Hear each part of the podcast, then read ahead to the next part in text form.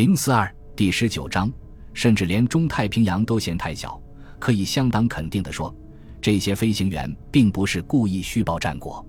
在那样的高度，透视失真，加上数以吨计的冲天水柱，只有观察高手才能分辨出命中与拖靶。事实上，所有的现场战报都必然存在大量失实之处。这次攻击虽不成功。但也使山本的参谋们忧心忡忡，这种心情从攻打中途岛计划问世以来还是第一次。整个战术思想的实现，在很大程度上有赖于田中舰队在南云的航母部队对中途岛发起进攻之前不被发现。联合舰队的参谋们也许曾希望出现奇迹，那架美侦察机没有将发现的情况向中途岛报告。然而。B 十七轰炸机的出现使他们的希望成了泡影。显然，这次侦察发现使敌人开始怀疑我方的意图。宇垣在日记中说：“我认为应对此予以注意。”下午，第二驱逐舰战队司令报告说，九架 B 十七攻击了我攻略部队，但未造成大损失。现在战斗随时都会发生。对这样的形势，三河比较大观。他在记录这次被发现与被攻击的时候写道：“这是预料之中的，除非真的出现奇迹，否则行动不被发现是不可能的。因此，作战继续按计划进行。”李德的 PBY 在空中连续飞行约十四个小时后，当晚在中途岛降落。这时油箱里几乎滴油不剩。VP 四四的大多数人员都到场，对他表示热烈欢迎和衷心祝贺。接着，侦察大队指挥官梅西修斯海军中校、里德的中队长罗伯特布里克斯纳海军少校以及中队作战参谋唐冈兹海军上尉把他叫去汇报情况。斯旺正在收拾自己的装具，准备离开那架 PBY。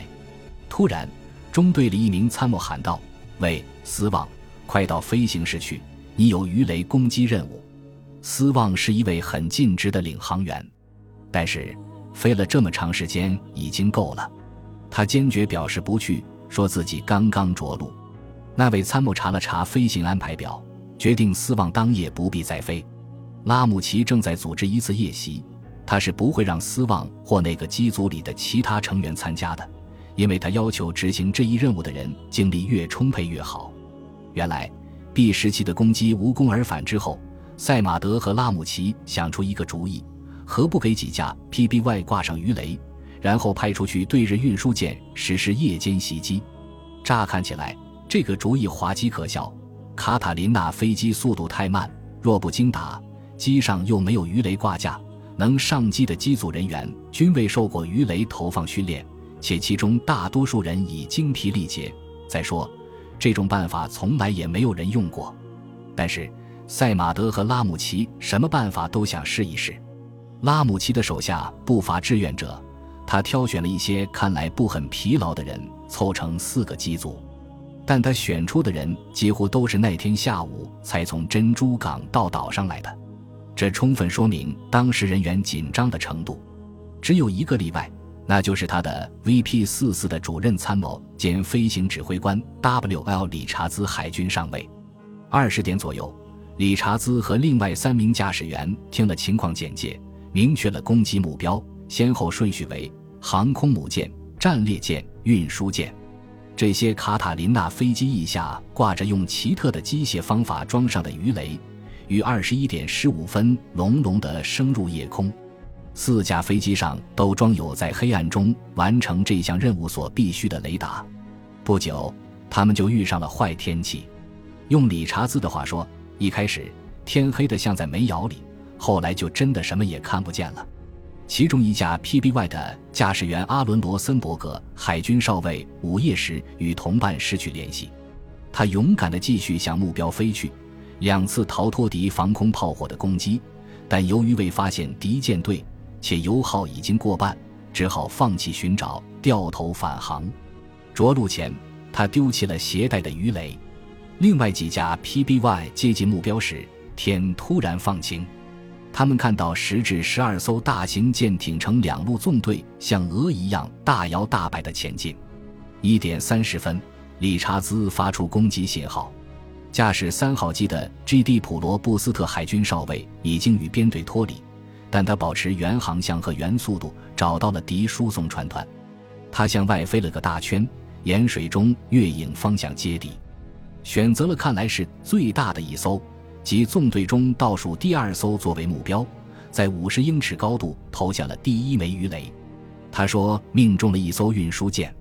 后来他回忆道：“我拉起机头时，敌人的高炮已经开火，天空通亮，就像庆祝独立结识的科尼岛一样。”普罗布斯特躲着敌人高射炮和机枪的射击，避开了一架日机，显然是一架舰载战斗机，钻进了云层。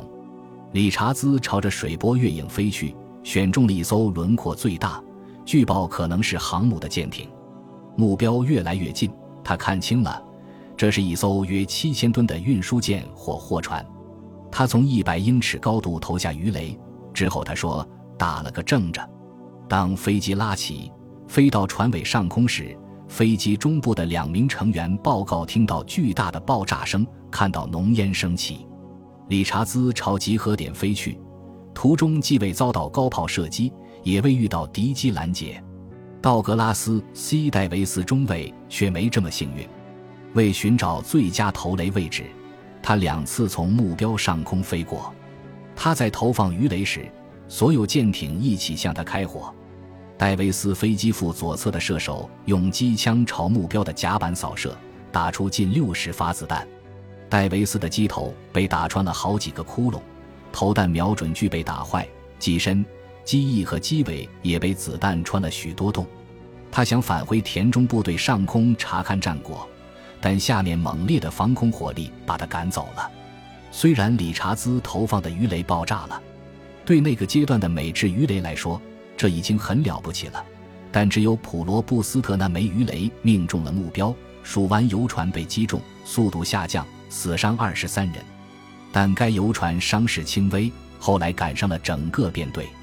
然而，一名疲惫不堪、从未受过投雷训练的海军少尉，驾驶一架本不能挂带鱼雷的飞机，竟然能用鱼雷命中比太平洋还要小的目标，这实在是技术高超或吉星高照。或二者兼而有之的奇妙事例。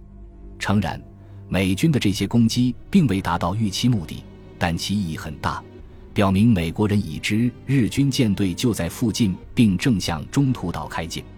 交战已经开始。